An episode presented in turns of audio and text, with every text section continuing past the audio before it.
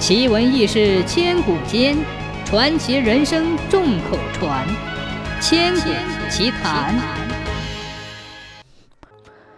东汉时期的甄宇是安丘县人，曾在地方上担任官职，后由朝廷招至中央任博士，负责教授先生制定风俗礼仪。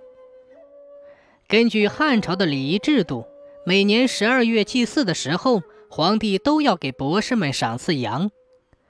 有一年年底，皇帝派人来到大学，宣读了诏书，内容是说赐给博士们每人一只羊，好让大家欢欢乐乐地过个节日。可是羊赶来了，才发现大小不等，肥瘦也不一样，大家犯了难，拿不定主意该如何分发。有人主张通通宰掉。平均搭配每人一份，有人主张抓阄，大小肥瘦凭个人运气，七嘴八舌的说了半天，依然没有商量出一个好办法。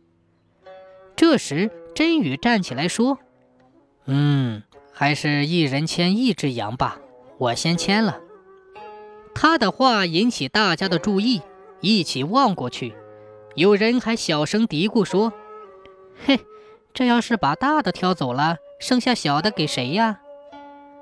但是出乎大家的意料，真宇牵走的居然是羊群里面最瘦、最小的一只。看到这些，人们觉得很惭愧，大家再也不争执了，你牵我让，各自牵上一只羊回家去了。这件事情传出去之后，洛阳城里的人纷纷赞扬真宇。还给他起了个带有敬意的别名，叫做“寿阳博士”。